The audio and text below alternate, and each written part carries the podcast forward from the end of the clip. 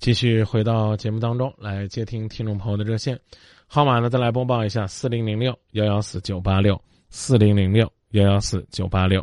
你好，喂，你好，我尊敬的张明老师，晚上好，你辛苦了。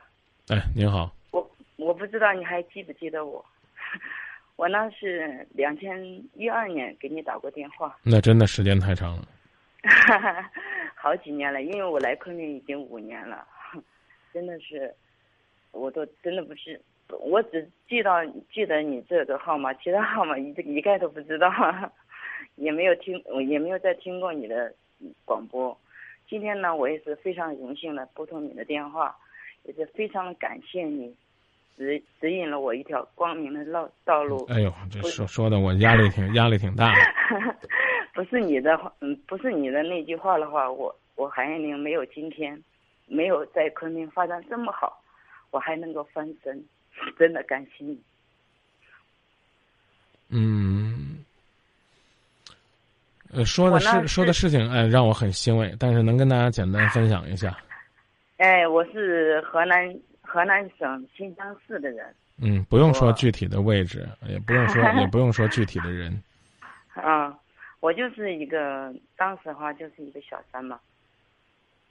当时呢很困惑，很困惑的就是，因为他一直不跟我分手，我正在煎熬当中，嗯，打打入了你的电话，我记得非常清楚，就是你只是给我说了一句话，我记得非常清楚，而且我也，嗯，付出行动，正在做着，一直坚持咬牙坚持做了五年，终于有了成就。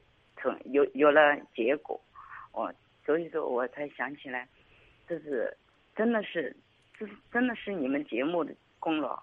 没有这个节目的话，我也我也不会认识你，更不会提到那些很很正能量的一嗯一些词语，让我触动非常非常的大。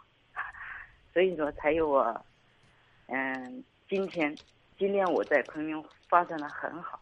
那那这样，你既然打过来电话的话呢，允许我问问问你一个问题。嗯。啊，是什么样的力量让你坚定的甩掉小三儿这个角色？当时你也说过我一句话，当时说，嗯，你说，你其实很懂，有些小三儿嘛，糊里糊涂的哈，知道自己到底是是什么样的角色，但是我的层次比较清楚，分明的很。就是说，当时你说的话，你要是知道结果是这样的话，你这个女人绝对不会当小三。嗯，这是我个性决定的。那当初走出来容易吗？不容易，我刚才说了，咬着牙坚持了五年，真的是咬。五年的时间才走出来。嗯，对。为什么这么长？因为怎么说呢？因为他一直不放我，一直就是找别人嘛。我不管在哪工作，当时我给你打电话的时候是在郑州新郑富士康工作的嘛。当时嘛，他会去找人嘛，去那里捣乱嘛，就说我是小三，怎么怎么样，我辜负了他，我就是说我背叛了他，呃，找了很多人，对了我对我施加了很大的压力，你知道吗？嗯。就说呢，我才。当时你说了，你要么就嗯，就就是，你要么就是把女儿让他认了，要么你会走得很远。哎，当时你是这样子说，那我就说，那我既然既然嗯，我自己我自己当时是这样想，我就豁出去了。反正是我，反正我今天 走这条路，反正走错了。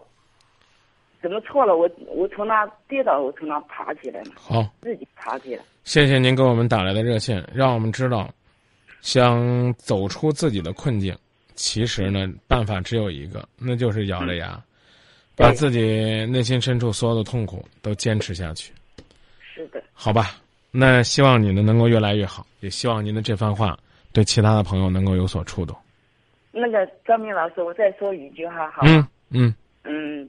我现在在昆明发展的很好，就是说，嗯，怎么说呢？我我参与了《中国梦西部园》，然后就是胡锦涛也说过一句话，你可以上网查一下。嗯，你只告诉我你在那边生活的很好就行了，而且呢，参与很多正能量的事儿，就别让我在节目里边再查什么资料了 啊！我相信每一个善良的听众，他们做的事儿呢都值得肯定。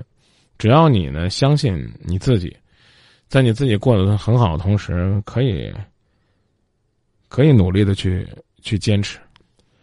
其他的，其他的，其他的，这是很有结果的。嗯，其他的不分享了吧？就说到这儿，好不好？好好好，那好，谢谢你啊。不客气，再见。嗯。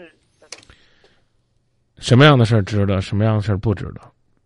不是张明的一句话能决定的，其实是你自己想要坚持才能改变的。别管有多苦，只要你愿意，幸福就在不远处。